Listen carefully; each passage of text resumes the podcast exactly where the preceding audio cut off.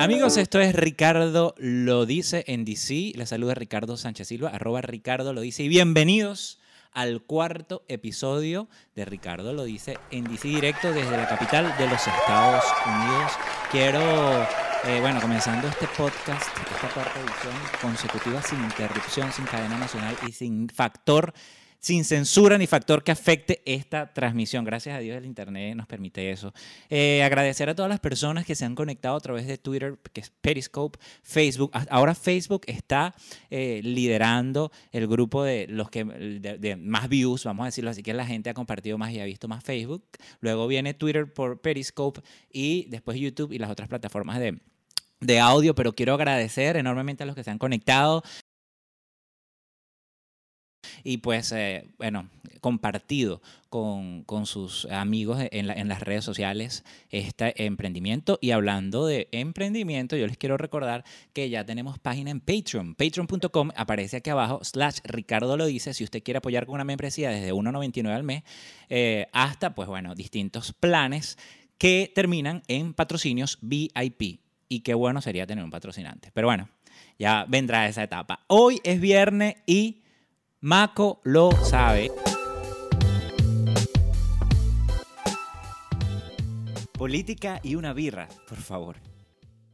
Y para estrenar esta sección, le doy la bienvenida a mi colega, periodista, especialista en, ciencias políticas y pues periodista venezolana que me acompaña directo desde Venezuela vía Skype. Bienvenida, Mako. María Corina Roldán. Hola Ricardo, ¿cómo estás? Muy bien, gracias por acompañarme. gracias por acompañarme a esta nueva sección. Así que, mire, política y una birra, por favor. Para abrir esta sección, quiero brindar contigo. Salud, Maco. Gracias por acompañarme. Brindemos por, por el apoyo que nos ha dado eh, el público. Ahí. Disculpa. Ah, salud, salud. Ah, con el permiso de usted, esto está muy bueno. Esto está demasiado bueno. no es que María Corina y yo seamos cerveceros, que de hecho lo somos. Somos cerveceros, estás clara, Maco, ¿verdad? Demasiado cervecero. Yo sí, puedo considerarme una persona cervecera. Pero, y sobre todo los viernes, por favor. Es viernes. Es, claro, un viernes con una birrita fría, lo vale todo. Es viernes y Maco. Lo sabe. Y Ricky también. Maco y Ricky lo saben. Maco y Ricky lo saben. Mire, mire, esta sección está dedicada a relajarnos un poco porque, bueno, los viernes el cuerpo sabe que uno quiere relajarse, rumbear, pero antes de rumbear usted escucha este podcast. Puede ser en la mañana, cuando usted está así deseando ya salir de su trabajo, está aburrido, está cabeceando, durmiéndose. Entonces usted se pone los audífonos y escucha este podcast con un poquito de picante y sazón, con un poquito de, de bueno, alcohol. No sé cuántos grados tiene esto, 4%, por, 4 de de alcohol. Pero bueno, eh, y después en la noche se va a rumbear y bueno, y mata todas esas ganas y bueno, y se quita ese coco que le vamos a hacer tomándonos esta rica cerveza. Así que, eh, bueno, la idea es conversar un poco, más relajados sobre política. Pero ¿y quién mejor que María Corina Roldán Robles, esta mujer que causó sensación en el primer podcast que yo hice? Porque bueno, mira, yo debo decir, por ahí salió uno que otro hater en, Facebook, pero es que en Twitter, en Twitter la amaron. Bueno, yo lo que sé es que hubo un... Es más, esta sección...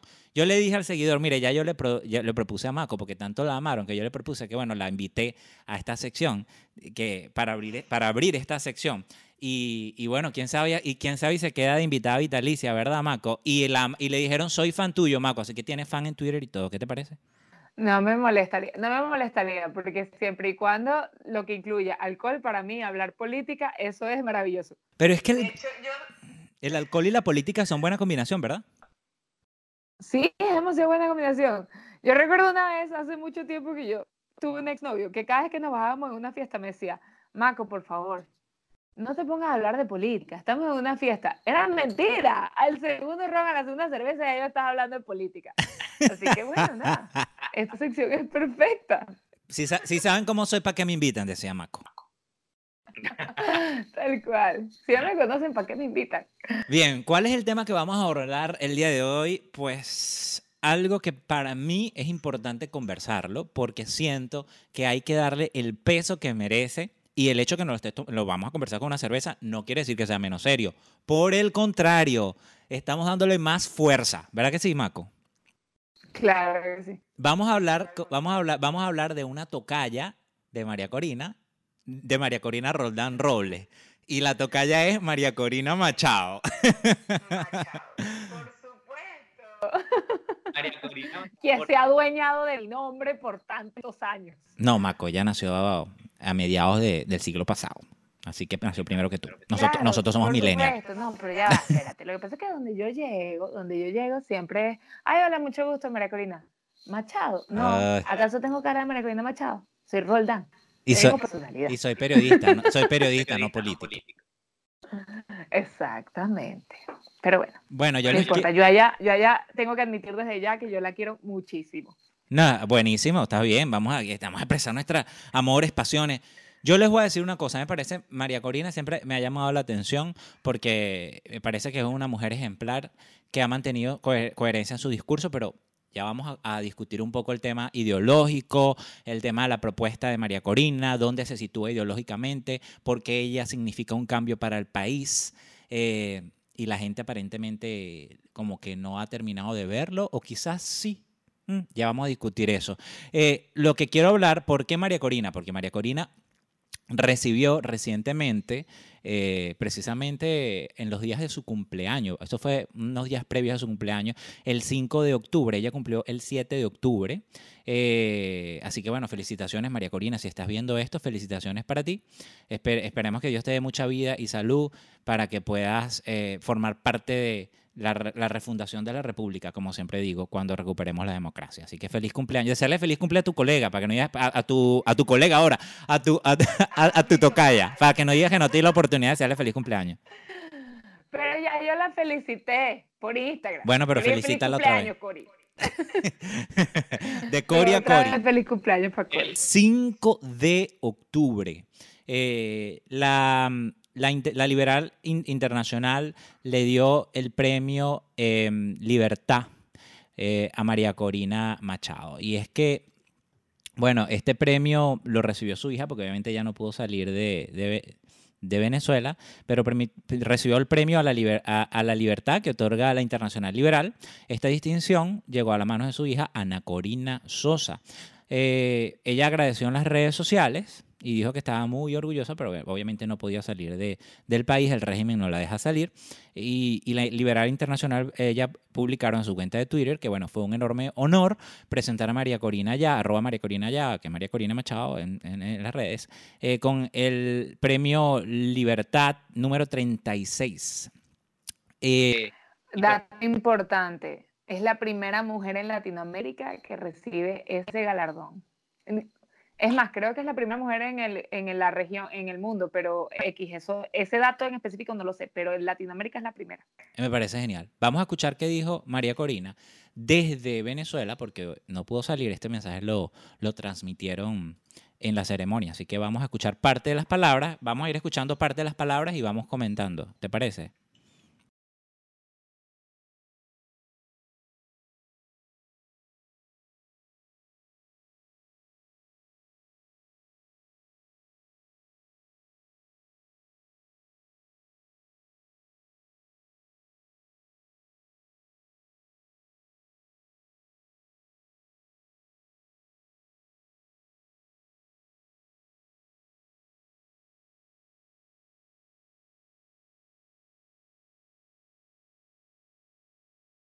Y a todos ustedes liberales del mundo que están esta noche reunidos en Argentina.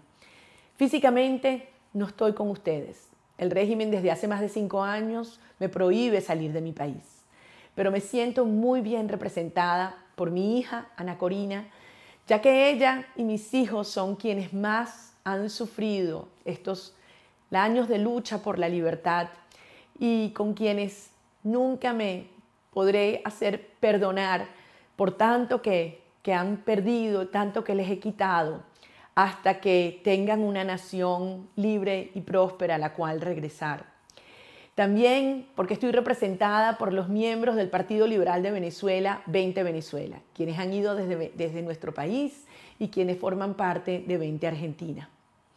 Para mí, este reconocimiento es, por supuesto, un honor, un impulso y un compromiso a luchar hasta vencer. Es también la demostración de que los liberales venezolanos no estamos solos, que los liberales del mundo nos acompañan en esta lucha por la libertad y que entienden, al igual que nosotros, que Venezuela es hoy la gran oportunidad para el liberalismo en el mundo. Los liberales venezolanos no estamos solos, dice María Corina. Yo, antes de, comenzar, quiero que tú me digas, eh, para, comprensión un poco de, la gente, ¿por qué, queremos, ¿por qué queríamos destacar esto? Muy, muy simple.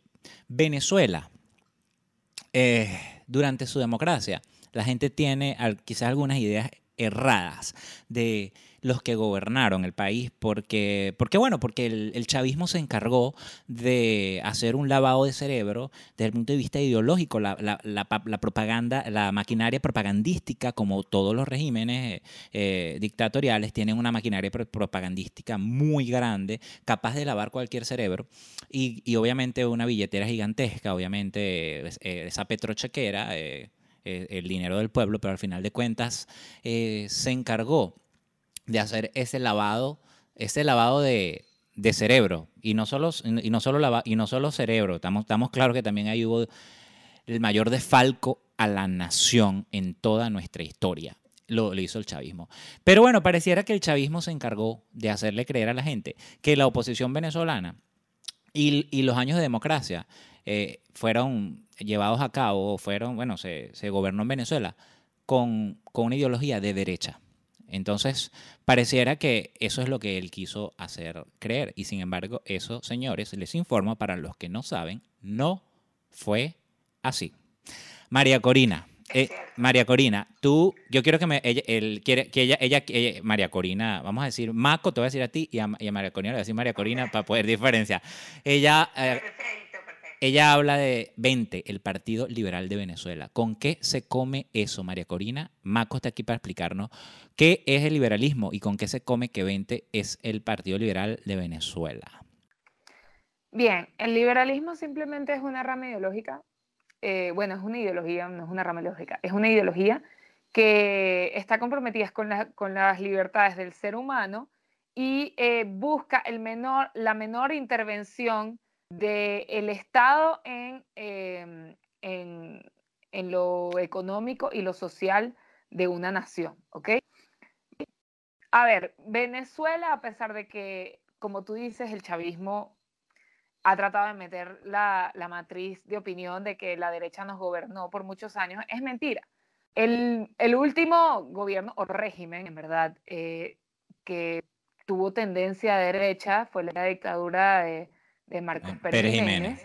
Eh, pero de ahí en adelante, los famosos años de la democracia siempre fueron de centro izquierda. Fueron partidos social cristianos, fueron partidos socialdemócratas. Este, todos los partidos de Venezuela están inscritos en la, en la internacional Acción Democrática está en la Internacional Socialista. De hecho, Ramos Alup es el vicepresidente, de la Internacional Socialista. Qué miedo, qué terror. Este, sí, qué miedo.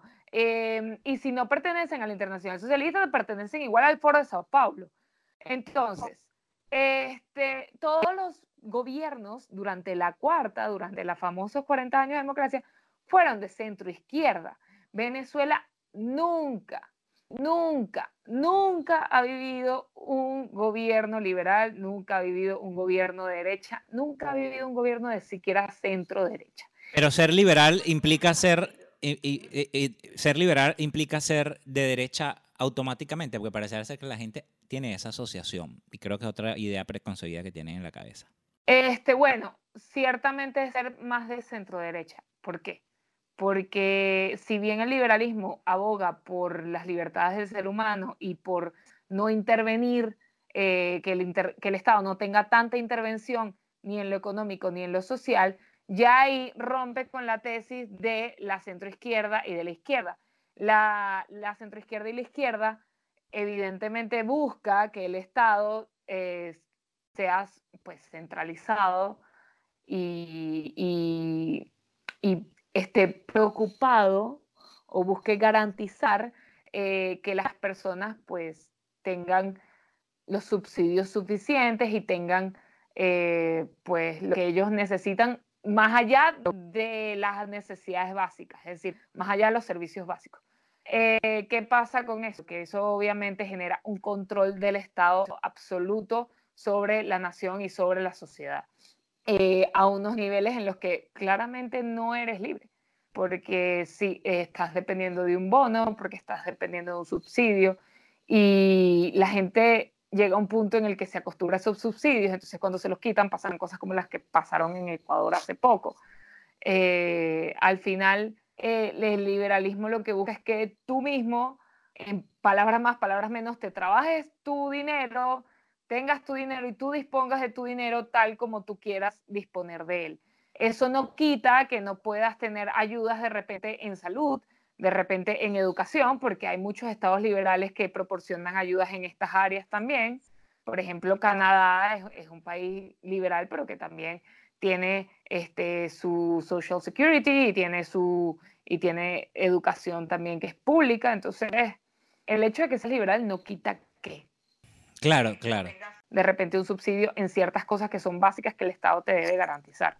Porque hay cosas que el Estado te debe garantizar. No, no, no, por supuesto. Pero ahora yo, yo ¿por qué traemos esto a la, a la discusión? Muy sencillo. Eh, porque yo quería especificar esto para que la gente entendiera un poco, porque ah, de hecho me decía mi invitado eh, anterior, para el podcast anterior, que le mando saludos si nos está viendo, César Coronel Garcés, quien es eh, activista, él es comunicador, es abogado eh, eh, ecuatoriano y pues hice un contacto desde Guayaquil a, propósito de la situación en, Ecuador que se ha tornado bien tensa. Eh, y él me decía que los políticos tenían que entender que no se podía gobernar solo con ideologías, sino las necesidades del pueblo, había que, que, escucharlas porque nos quedamos en el plano teórico y pues simplemente un gobierno así no se sostiene. O sea, simplemente con teorías y libros no se sostiene un gobierno. ¿no? Claro Ricardo, pero también qué pasa, y también es un poco de por qué, es lo que aboga el liberalismo en cierto sentido. Que por ejemplo en el caso de Ecuador, los commodities de Ecuador no sustentan el gasto del Estado. Entonces, los estados no quiebran, pero prácticamente estás llevando un estado a la quiebra. Si tienes un excesivo subsidio que fue el legado, por decirlo así, de Correa. Entonces, eh, esto suele ocurrir mucho con los gobiernos de centro izquierda, porque eso también ayuda o aupa al propio populismo para ellos tener este, este apoyo de la gente. Pero al final lo que estás haciendo es un daño inmenso al Estado, supremo e inmenso. ¿Por qué? Porque llega a ese punto en el que el Estado no es autosustentable. Y entonces, ¿qué pasa? Que tienes que empezar a recortar. Y cuando empiezas a recortar, la gente no entiende por qué tú le estás quitando algo que siempre tuvieron y que, eh, y que tú muchas veces dijiste que, tenías, que se los estabas garantizando. Y ocurre lo que ocurrió, como dices, en Ecuador, en el que Lenín Moreno, que es un presidente de izquierda, que heredó un sistema de izquierda, izquierda de Correa, lo que pasa es que Correa era una izquierda más radical y, la, y, Lenin, ah, y Lenin ha sido acusado incluso de aliarse y, de elogiar y a, la, derecha. Y, También es que en el caso de Ecuador, eh, ojo, en el caso de Ecuador también se, se, hizo, la liberación de los subsidios se hizo bastante mal. Muy abrupto, ¿cierto? De hecho, el, el Fondo Monetario Internacional le recomendó a Lenin que hiciera este, que lo del subsidio de la gasolina lo quitara progresivamente. Gradual. Para que efectivamente no ocurriera esto y que aumentara los impuestos. Pero él, en vez de preferir aumentar los impuestos, lo que hizo fue quitar el subsidio de la gasolina de un solo golpe. Y bueno, el subsidio de la gasolina hace que aumente la comida, todo, todo. Carne que te costaba 3 dólares, ahora pasa a costar 7 dólares, etcétera, etcétera. Y, pues bueno, eh, y, es una medida que la tenía que hacer porque, bueno, había un déficit fiscal y bueno. Pero, pero ¿por qué yo digo, por qué estamos hablando de liberalismo? ¿Y por qué el premio de María Corina? Que bueno, dicho sea de paso, pues está genial que se lo hayan otorgado y este reconocimiento se suma a otros premios que ya ella tenía. Pero ¿por qué? Porque precisamente eh, para pensamos, y yo creo que esto lo compartes tú conmigo, que para Venezuela es necesario. Eh, yo siempre lo, he dicho públicamente, y eso no es un secreto, eh, yo creo que, y es mi convicción, que el sistema eh, em, en Venezuela el sistema político, económico eh, está roto a tal punto de que no, no, tenemos república. Y el momento en el que la república la, refundemos, tiene que, tenemos que empezar desde cero. Y desde cero recuperar la república implica reestructurar desde nuestra Carta Magna y no, no, un, no un fraude de constituyente como el que se instauró ahora eh, en Venezuela, sino una verdadera constituyente que refunde la República desde la base y restaure las instituciones. Pero entonces, para que eso sea posible, yo creo yo, esta es mi opinión personal, insisto, eh, yo no creo que debamos caer en modelos y patrones que han fracasado. Eh, si, la, si Chávez llegó al poder, en esa extrema izquierda llegó al poder fue porque la centroizquierda o la izquierda que estuvo antes no hizo una buena labor. Lamentablemente eh, había un descontento social. En Venezuela, bueno, fíjate que a Carlos Andrés Pérez le pasó algo similar a lo de Lenín Moreno cuando, cuando el Caracazo, ¿no? Y, y este, y, pues bueno, son medidas que tuvo que tomar precisamente por, por el déficit fiscal.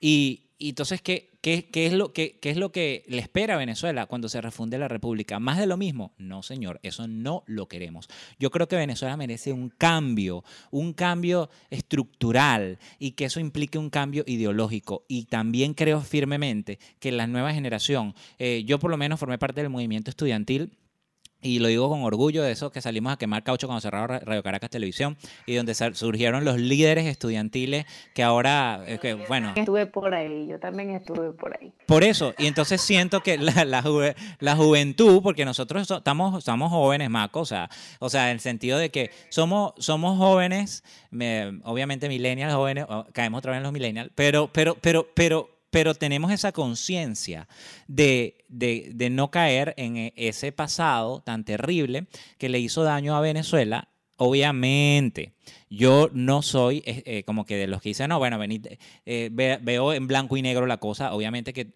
hubo cosas que yo, la gente decía, ah, pero ¿y qué pasó con el está barato, dame dos, cuando el dólar estaba a 4.30 y en, Estados Unidos te recibían a los venezolanos con una alfombra roja?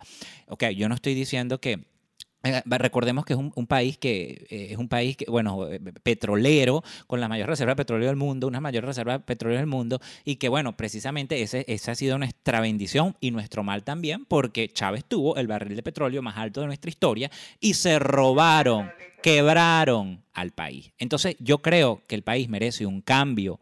Y yo siento que el cambio hacia, hacia donde tiene que irse el país es hacia no no, no, obviamente no voy a defender los extremos. Yo no digo que vámonos a una extrema derecha, porque, o sea, imagínate tú, o sea, tampoco así. Pero sí defiendo las libertades, María Corina. Defiendo las libertades de mercado, defiendo las libertades personales, defiendo las libertades de expresión, defiendo las libertades económicas, defiendo las libertades. A eso me refiero. Que el comunismo y la izquierda no lo ha hecho. Por lo menos en Venezuela. Formas aquí vamos a ponernos un poco este objetivos porque también hay que irnos un pelo a la teoría. ¿Qué pasa? Hay algo que ayuda mucho, eh, a mi parecer, a mi punto de vista, eh, que se instaure una especie de sistema liberal en Venezuela. Y es eh, la famosa teoría del péndulo, péndulo ideológico. Esta teoría establece que cuando una nación llega a estar en un punto del péndulo ideológico, vamos a decir en la izquierda, y se hastía, la sociedad se cansa de esa ideología o de lo que trajo esa ideología, el péndulo se va hacia el otro extremo. El otro extremo, este, que al final no necesariamente siempre es bueno. Podemos ver el mejor ejemplo en Brasil, por ejemplo, eh, que bueno, claramente después de todo lo que hizo el Partido de los Trabajadores, el PT, pues al final se fueron hacia el otro extremo que es Bolsonaro. Y vamos a hablar claro, Bolsonaro es lo más extremo de la derecha, si se puede decir. Em, Argentina, Argentina va para y Argentina va para la izquierda otra vez. Argentina va para la izquierda otra vez. Independientemente de eso, yo creo que Venezuela sí va a, o sea, la sociedad está muy hastiada de la izquierda, de la centroizquierda, de las políticas de la izquierda, y eso ayuda mucho a que entre o se incorpore un sistema liberal. Sin embargo, sin embargo, eh, la, incorporación del sistema liberal a Venezuela no puede ser brusca, tiene que ser progresiva. Tiene que ser progresiva porque no estamos hablando de los 20 años del chavismo. Estamos hablando de que antes de los 20 años del chavismo hubo 40 años de este, centro izquierda también. Em, si bien la verdad es que la, la, sociedad venezolana no necesariamente es clientelar, por decirlo así, a pesar de que mucha gente lo catalogue de esa forma. Es importante entender que la sociedad venezolana está muy acostumbrada al subsidio y siempre le va a pegar de alguna forma u otra si se hace de forma brusca. Entonces no sabemos qué tipo de monstruos internos de las personas se pueden despertar cuando tú pasas bruscamente de no sé cuántos años de centro izquierda a simplemente ser un Estado netamente liberal. Em, de hecho, de hecho, eh, además de que tiene que ser un, un, tema progresivo, una, para mí uno de los obstáculos más grandes que ha tenido María Corina para instaurar este, el sistema liberal o para hacer que cale esto, es que ella no solo está peleando por, un, por una ideología, por implementar una ideología o por un proyecto de gobierno o porque ella es oposición y está peleando contra el régimen de Maduro. No, ella está peleando contra un concepto de estatismo, ella está peleando contra el militarismo, ella está peleando contra este, un excesivo subsidio, una costumbre importante que tiene la sociedad venezolana. Entonces, eh, para, para, para poder cambiar la costumbre, porque la costumbre siempre es como que lo que más cuesta realmente, tiene que ser genuinamente progresivo. O sea, no puede ser una cosa de un golpe, de un momento a otro porque al final lo que vas a generar es el efecto rebote. El efecto rebote para que el péndulo ideológico pase de haber estado un ratico aquí y vire otra vez para acá. Que puede ser inclusive lo que está pasando en Argentina. Eso es lo que te estaba diciendo, que la Argentina otra vez parece ser que está volviendo para, para, para, va a volver a la izquierda, aparentemente las primarias así lo predicen. Pero, pero bueno, es que lo que pasa es que el caso de Argentina, pues precisamente a Macri le tocó eh, heredar un, país que, bueno, venía con, un déficit, venía con unos vicios que ya, o sea, arrastrando eh, todo el desastre del kirchnerismo. O sea, algo similar a lo que pasó con Lenny Moreno y el correísmo. Entonces, eh, obviamente, la gente pareciera ser que mm, quizás no entiende esto y cómo volver al, a la causa del problema nuevamente pretendiendo que esa sea la solución, eso me parece completamente irracional. Pero eso también te voy a decir algo, eso fue también un poco el error de este, los gobiernos, porque aquí te voy a decir, esto lo voy a decir con toda la sinceridad del mundo, un, algo de lo que pecan todos los liberales, porque bueno, no voy a generalizar, pero la mayoría de los liberales. Excepto María Corina. no, ese puede ser que también, no te creas, pero una cosa de la que pecan casi todos los liberales es que uno cree que tienen la verdad en las manos y entonces no escuchan opiniones o, no, o como que a veces les cuesta entender que hay opiniones distintas a las de ellos. Dos, eh, también tienen muchas personas intelectuales dentro de sus grupos, entonces forman gabinetes de ministros, gabinetes ministeriales o equipos de gobierno donde hay personas supremamente intelectuales que no saben cascadear la información intelectual o técnica para que sea comprensible a la sociedad. y, no los hace entonces populares, sino se quedan en la élite intelectual y no es el... Eh, exacto. Intentas este, emprender o llevar a cabo una estrategia para generar un cambio, pero no tienes una estrategia de comunicación política tal que es la más importante, para que la gente realmente entienda por qué tú estás tomando esas medidas, por qué este, esas medidas van a ser fructíferas, por qué de repente hay que apretarse un poquito los pantalones y aguantarse ciertas medidas económicas para, sabes, ver, en un futuro ver los frutos. Entonces, ese es realmente el problema o el error en el que caen muchos liberales. Pero la izquierda también tiene sus teóricos y sus intelectuales. Es más, yo diría que pareciera ser, uno mira en retrospectiva de la historia y pareciera ser que hay más ideólogos y, e intelectuales que uno reconoce públicamente asociados a la izquierda que a la derecha.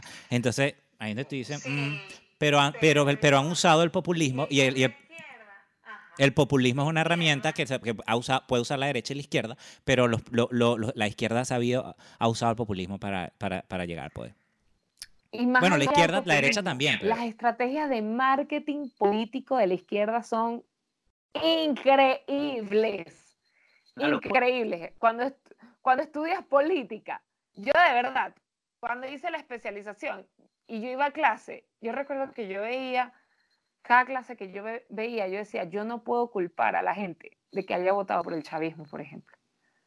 Es que es tan fácil caer en una estrategia de marketing político de, de izquierda, tan fácil, sobre todo cuando estás cansado de, de algún tipo de, por ejemplo, bipartidismo, como pasó en México, como pasó aquí en Venezuela cuando se montó Chávez, cuando estás cansado de una situación país que, que no da más.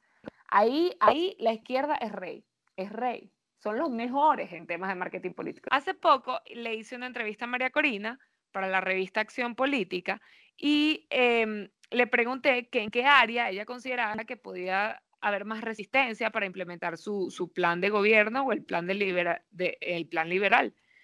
Y ella me comentó que, irónicamente, en la academia. A mí me, me, generó un poco de shock porque se supone que mientras más intelectual, o sea, para mí las personas que yo conozco, mientras más intelectuales son, más liberales son. Pero después entendí el por qué. ¿Por qué? por ejemplo, la Academia Venezolana fue formada en universidades que este, su, su doctrina, por lo general, estaba muy apegada a la centroizquierda. Y lo recuerdo, a mí también me pasó, yo tuve centenares de profesores que se enfocaban en las teorías de Marx, que me mandaron a leer sopo 200 veces las venas abiertas de Latinoamérica, que no sé qué. Y claro, ahí está la resistencia, porque al final los académicos de este país se formaron bajo esa ideología. Es verdad. Eh, eh, los centros de estudiantes eran izquierdosos. este, ahora yo, yo, yo, yo quiero leer ¿Qué es la Internacional Liberal? Que es la que le está dando el premio a Corina. La Internacional Liberal es una organización internacional de partidos liberales. Su sede central está localizada en Londres en las oficinas del Club Liberal Nacional y fue fundado en Oxford en 1947 y se ha convertido en una importante red para partidos liberales y el fortalecimiento de la democracia liberal en el mundo. El manifiesto de Oxford describe los principios políticos básicos de la Internacional Liberal, así que usted googleelo si le interesa saberlo. Yo lo que eh, en todo caso em, eh, quisiera comentar contigo, porque bueno, María Corina eh, siento que ha tenido sus aciertos y sus desaciertos y hay cosas que obviamente en su carrera política eh, han tenido cierto peso. La gente le recuerda mucho a María Corina del enfrentamiento del Águila no caza mosca, muy famoso, eh, cuando se enfrentó a Chávez y Chávez le dice eso, pero la mujer tuvo los ovarios de enfrentar al hombre y decirle, tú eres un ladrón, chico, tú te estás, estás expropiando y estás robando a la gente.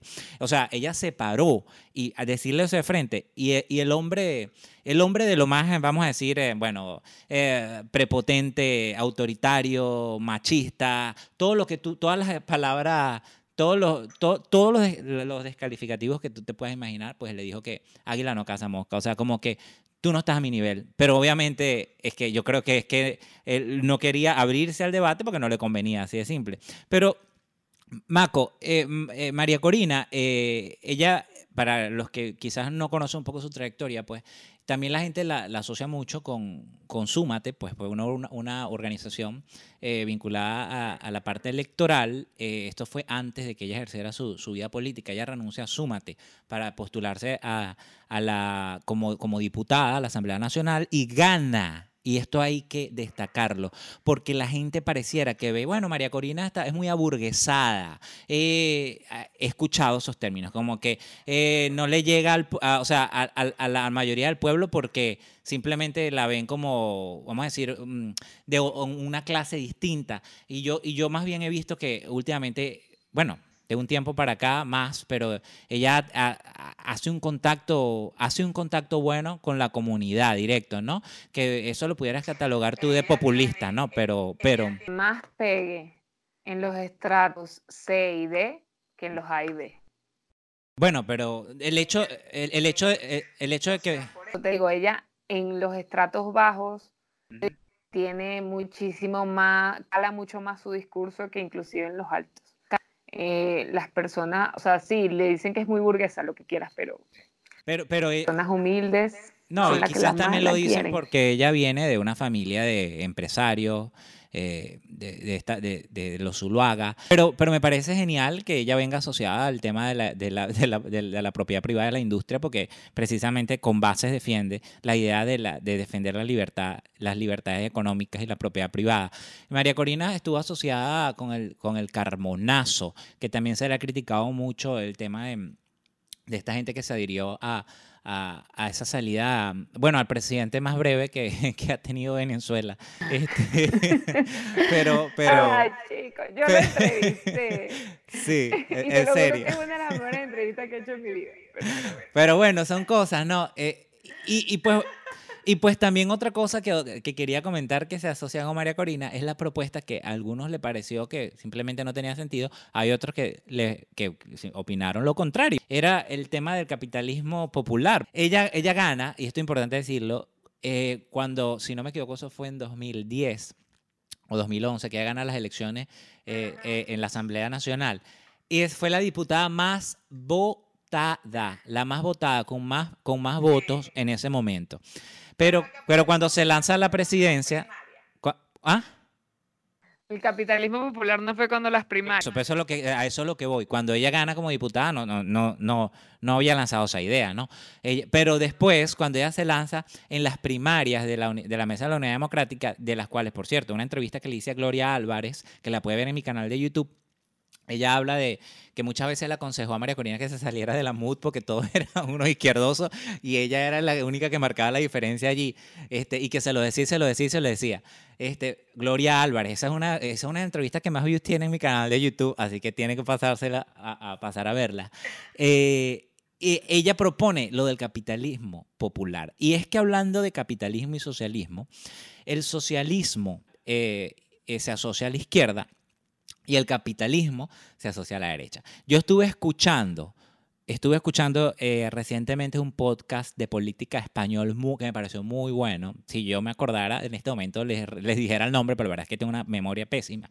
Este, y, y allí comentaban que básicamente un experto en, eh, un en política, él decía, el- el- la- los males del, del social, del capitalismo es que genera riqueza, pero no la reparte.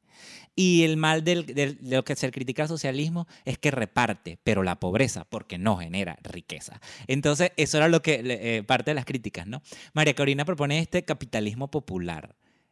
Y la verdad es que no se entendió mucho. Pero ya lo que, según lo que yo tengo entendido, es que lo que ella quería era un Estado en el que se garantizara empleo y la libertad privada, pero que se le diera acceso a, eh, y oportunidades desde, desde el que vendía arepas en, con, una cava con, o, un puesto callejero que tenía pretensiones de, tener una tienda, o el que vendía cualquier cosa en la calle, que- o microempresario, hasta el que podía constituir una, una compañía mayor. Pero bueno, ya nos queda poco tiempo, Maco. ¿Qué tuvo que, ah, pero an- antes de, de ir cerrando, ideas. ¿Qué tú opinaste de esta propuesta? No, bueno, el concepto, a mí me parece que eso no tiene pies ni cabeza. ¿Es posible un capitalismo popular? Pues popular, eh, lo lamento mucho, yo creo que eso le dio que haber dado otro nombre, eh, generar un concepto de cero, no hay nada malo con generar Pero conceptos. ella no insistió en eso. Aquí estamos en una sociedad donde se puede crear cosas nuevas, maravilloso, pero yo lo escucho, claro, en aquel momento no tenía el conocimiento que tengo ahora, pero yo lo escucho y, a mí lo primero que se me viene a la mente es que es, algo, un concepto que crearon eh, a raíz de un estudio de investigación en el que a lo mejor se dieron cuenta que, bueno, sí, la sociedad venezolana tenía una costumbre de centro izquierda, pero se quería implementar algo de centro derecha. Entonces, bueno, vamos a hacer un concepto de algo que pueda calar en eso. Entonces, nosotros vamos a vender un proyecto de centro derecha, pero tiene que calar en una sociedad que le gusta la centro izquierda. ¿Sabes? Entonces, eso para mí no tenía como pies ni cabeza. No sé si esa fue la forma de hacerlo o no, pero eh, eso podían darle otro nombre. Pero esta crítica, estas críticas que te hacía, la crítica tanto al socialismo como al comunismo que te hacía, quizás ella obviamente estaba consciente del tema de que la crítica principal al, al capitalismo es que genera riqueza pero no la reparte. Entonces, no la rep- o sea, eh, se, se, se quedan unas cúpulas. Y quizás ella lo que quiso hacer es como que quiero generar riqueza pero repartirla. No sé, se me ocurre que quizás esa fue la idea de la cosa. Entendió bien, porque no hay nada más antagónico que capitalismo popular. Yo quiero leer esta, eh, parte de, un artículo de, Adolfo Miranda Sáenz en el Nuevo Diario de Nicaragua. Eh, él dice, aclaremos que hay muchos tipos diferentes de izquierda y de derecha. La izquierda puede ser comunista, socialista, socialdemócrata o liberal, social liberal, esta es su opinión, insisto. Un comunista y un social liberal son ambos de izquierda, dice él. Un comunista y un social liberal son, son, ambos de izquierda, dice él. Pero hay grandes diferencias entre ellos. Entre, entre la derecha hay nazis, hay fascistas, hay socialcristianos y hay conservadores. Entre el fascista y un conservador también hay grandes diferencias, aunque ambos sean de derecha. En Estados Unidos hay un partido de izquierda entre social liberal y socialdemócrata, que es el Partido Demócrata. Y hay un partido de derecha, que es el conservador, que es el Partido Republicano. Esto después él se va para, en el caso de Nicaragua, él dice el liberalismo históricamente ha sido eh, social liberalismo de centro izquierda y, o sea, en el caso de, su país, pues la izquierda promueve los cambios sociales, está a favor de controles de mercado, impone impuestos más altos a los ricos y la derecha quiere conservar el status quo, defiende una moral tradicionalista, favorece a los grandes empresarios, pero creo que la principal clave de distinguir izquierdas y derechas está en lo que se piensa el papel sobre el papel del Estado y lo decíamos anteriormente. Y en Venezuela ocurrió tanto que el Estado intervino, que el Estado que el Estado controla todas las instituciones, por lo que no hay, estaba escuchando a María Corina una entrevista que dio hace tiempo a Jaime Bailey y le, decía como que habían no sé cuántas miles de sentencias que eh, de cuando ella llegó a, la Asamblea Nacional y, durante el chavismo que ninguna era contraria al chavismo. Entonces ya por ahí un, poder judicial sumiso controlado por el régimen. El judicial, eh, el legislativo, Obviamente, eh, todos los poderes los controla el, el, Estado, por un lado. Por otro lado, el control de, eh, el control de, de, la economía, porque no solamente que las empresas públicas, sino la expropiación o robo que tanto denunció María Corina a las empresas para formar parte del aparato eh, del Estado, que al final terminaban quebradas y en, la nada, porque eso fue lo que hicieron, destruyeron el sistema de producción nacional, quebraron al país para ser dependiente a la gente de dádivas y de bolsas de comida para tener un mayor control social. El comunismo yo creo que eso es lo que hace, exacerba el papel del Estado a tal punto de que eh, crea una economía proteccionista para que la gente dependa del Estado y, con el chantaje político. Es mi opinión, es mi opinión. Y no porque me estoy tomando una cerveza, he dicho. es que claro, al final, ¿qué hace? Te hace dependiente, te hace dependiente del Estado, porque depende del Estado hasta para que tus propios ingresos te, te acomoden en el automercado el ejemplo de Ecuador con la gasolina. O sea, tus ingresos ya no te van a, alcanzar para que tú puedas ir al automercado porque resulta que aumentaron la gasolina y eso disparó todos los precios y ya tú no puedes ir para el automercado y hacer un mercado normal. No. Entonces, a ese nivel el subsidio excesivo hace daño. ¿Para qué tú tienes que subsidiar la gasolina? O sea, ¿de verdad para qué? Eso es algo básico, eso es algo de primera necesidad. No. No es algo básico ni de primera necesidad. No es salud, no es educación. El subsidio, por ejemplo, cuando, ¿qué es eso de que el Estado tenga empresas? Dígame aquí en Venezuela que hay una empresa que, vendía carros y vendía celulares, y, o sea, ¿por qué hay que subsidiar celulares y carros? No tiene ningún tipo de sentido. No tiene sentido. Bueno, vamos a, escuchar otra parte de María Corina. Después de 60 años de socialismo y 20 años de mafias y corrupción, crimen organizado y comunismo en nuestro país, Venezuela está lista para una ruptura histórica que permitirá que por primera vez llegue al poder un modelo liberal. Y allí debemos concentrar todas nuestras fuerzas. El liberalismo tiene esta gran oportunidad en América Latina. En primer lugar, porque todos los hechos, los resultados están a nuestro favor. La devastación que ha provocado el socialismo en este hemisferio y la oportunidad de generación de riqueza con la libre iniciativa, el Estado de Derecho y los mercados abiertos. Los hechos están a nuestro favor y tenemos que fortalecer una narrativa irresistible y sexy que por otra parte le llegue a estos jóvenes que en Venezuela y en nuestras naciones están cansados de socialismo y controles. Maco, tu comentario sobre esta parte que, ella habla y, quiero que me digas para ir cerrando. Debilidades y fortalezas, puntos fuertes y errores que ha cometido María Corina, reciente. Eh, bueno, vamos a decir en los últimos tiempos porque sabemos que... Con el reciente, primero con, los errores y después con, con las fortalezas. eh, con respecto a los errores, sí considero que hay que buscar la manera de adentrarse nuevamente o de reingresar al juego político. ¿Por qué? Porque está bien que de repente mm, tú no compagines con AD, UNT o con ciertas personas que claramente tienen una ideología distinta, pero ahorita estamos en un proceso donde hay un objetivo común. De hecho, en el último Congreso Iberoamericano de Comunicación Política que se realizó en Bogotá, una de las teorías que se estaban manejando es que la comunicación política es lo menos democrático del mundo. ¿Por qué? Porque eh, cuando tú haces una coalición por un objetivo común, que en este caso es tumbar al régimen de Maduro, te tienes que reunir probablemente con personas que tienen ese mismo objetivo, pero que piensan completamente distinto a ti.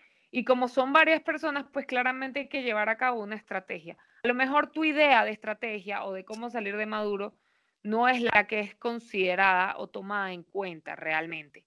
Pero tú te apegas a esa estrategia porque al final todos tienen un objetivo común. Una vez que se consiga ese objetivo común, es que al final vas a ir emprendiendo tu propia estrategia y se acabó. Este, pero lo importante aquí es conseguir el objetivo común, porque cuando tú te desligas de eso, pasas a ser no solo la oposición de Maduro, sino también la oposición de tu propio objetivo. Entonces, este, ese es para mí el error más grande que se está cometiendo actualmente desde, desde vamos a decir, el Grupo Liberal de Venezuela, ¿no? Eh, que al final yo entiendo que es que, bueno, sí, que son unos colaboracionistas, que no sé qué, sí, pero al final son los que están marcando la agenda para precisamente lograr el objetivo como tal. Y además no solo marcando la agenda, sino que tienen las alianzas internacionales para poder lograr el objetivo. Entonces creo que hay que adentrarse en el juego político nuevamente de esa forma y entenderlo de esa forma. Ya habrá momento de implementar la estrategia de, este, liberal eh, de una forma mucho más independiente, pero por el momento hay que apegarse a, esa, eh, a ese autoritarismo de la comunicación política que es necesario, ¿no? Y en segundo lugar, bueno, las fortalezas. Para mí la fortaleza más grande que tiene ahorita María Corina, voy con la teoría del péndulo ideológico. Para implementar el liberalismo, eh, ahorita este es el mejor momento. El mejor momento. Eh, porque claro, las personas están hastiadas ya de la izquierda, ya no quieren saber más nada de la izquierda ni de la centroizquierda, ya están hastiadas de la casta política común y normal. O sea, ella tiene un nicho muy grande en el cual abarcar este, y capitalizar Em, pero claramente tiene que readentrarse al juego político porque genuinamente yo siento que este año, en el 2019, ella misma se ha ido aislando por precisamente no comulgar con los que sí están en el juego político. Sí, y que la gente entienda también que básicamente si vamos a hablar de un cambio, requerimos un cambio, como decía anteriormente, estructural de forma y contenido. Y que realmente este es, este es el momento ideal. Mire, señores, de 20 Venezuela. Miren tremenda asesora en comunicación política que tienen ahí. Eso no se ve todos los días. Así como digo, mire, no, no tenemos marca en esta cerveza, así que, que la empresa que quiera patrocinar, la empresa que quiera patrocinar esta sección de cerveza, bienvenida sea. A el Partido Liberal que quiera contratar a María Corina, asesora en comunicación política, bienvenido sea, ¿verdad? no, es que está genial. Es que me parece genial lo que estás diciendo. Me parece genial. Y yo quiero, para cerrar, eh, que, la gente entienda también, que un, poco para el público internacional. Eh, Venezuela, eh, esto es algo que el chavismo vamos, no sé si se puede decir logro, pero lamentablemente es algo que ha ocasionado. La gente está tratando de satisfacer sus, en, la, en la pirámide de necesidades, sus necesidades más básicas. Y cuando eso ocurre, eh, básicamente lo que tú estás buscando es comida, sobrevivir. Y en ese estado de búsqueda de sobrevivencia, las ideologías simplemente quedan en un segundo plano. Pensar en, eh, que, en otras cosas para salir de, ese foso es más complicado. Entonces estamos hablando, señores, de la mayor crisis humanitaria del hemisferio. No solamente estamos hablando en Venezuela es una crisis política, económica y social. El chavismo ha sido un monstruo que destrozó al país, destrozó uno de los países eh, más hermosos, más ricos del mundo. Pero, pero hay también analistas que dicen que eh, esto, después de la tormenta viene la calma. Es como que después del desastre, como todo queda deshecho, pues se puede reestructurar desde, de, levantar esa estructura, lo que está hablando esa refundación desde cero. Entonces hay que entender, hay que entender eso, que, eh, y también yo creo que para, eh, con el tema de lo que, yo sé que no, no, hemos tocado aquí la actual situación con Juan Guaidó y lo que ha ocurrido con la presidencia interina, las acciones que se han hecho o dejado de hacer, los errores, porque aquí tuviéramos tres horas hablando de, de esto, este, eh, pero yo sí digo que hay que entender que no se trata en este momento para llegar a esa transición y para que el liberalismo tome, tome un espacio en la sociedad venezolana, en la política, yo creo que primero hay que solventar la salida del régimen y eso no lo ha logrado ningún político. Entonces yo siento que, y que esto lo entienda la comunidad internacional, no se trata de izquierdas y derechas en este momento en Venezuela. Estamos hablando de vidas que se pierden, estamos hablando de sobrevivencia, estamos hablando de gente enferma muriéndose, estamos hablando de un desastre humanitario. Eso es importante que lo entiendan. Después vamos a discutir ideología y después que se agarren a golpe entre los mismos partidos de oposición con sus diferencias ideológicas para formar una democracia. Pero hablamos en democracia. Ese es mi cierre y esa es mi conclusión. No sé qué tú. Cierra, cierra. 30 segundos para cerrar. Se nos fue el tiempo. me parece que tu cierre estuvo muy bueno. No me mandes a cerrar. bueno, Maco, un mensaje final, pues. Eh, eh, em, ¿Qué usted desea para el mundo, Miss María Corina Roldán. No se vale la paz del mundo. Yo quiero la paz mundial. Tu cierre, Maco, ciérrame. Yo lo que quiero es sencillamente un país lleno de oportunidades, un país lleno de libertades.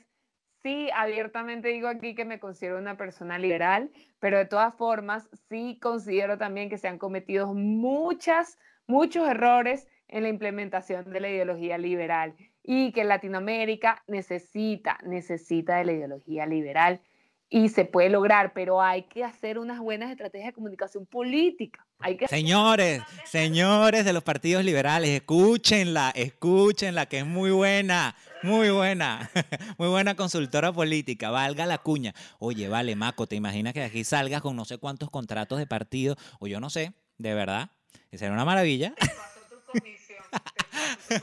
¿Qué es eso? ¿Qué es eso? Lo, vista. No, no, no, no, no. Para nada. Mira, yo, yo siempre, yo reconozco los talentos que tiene cada quien y, y, pues bueno, de verdad que agradezco tu presencia en esta primera edición de esta sección política y una birra, por favor. Mira, política y lo que era una birra, porque ya, ya quedan dos dedos. Sí, bueno, ya me quedan dos dedos.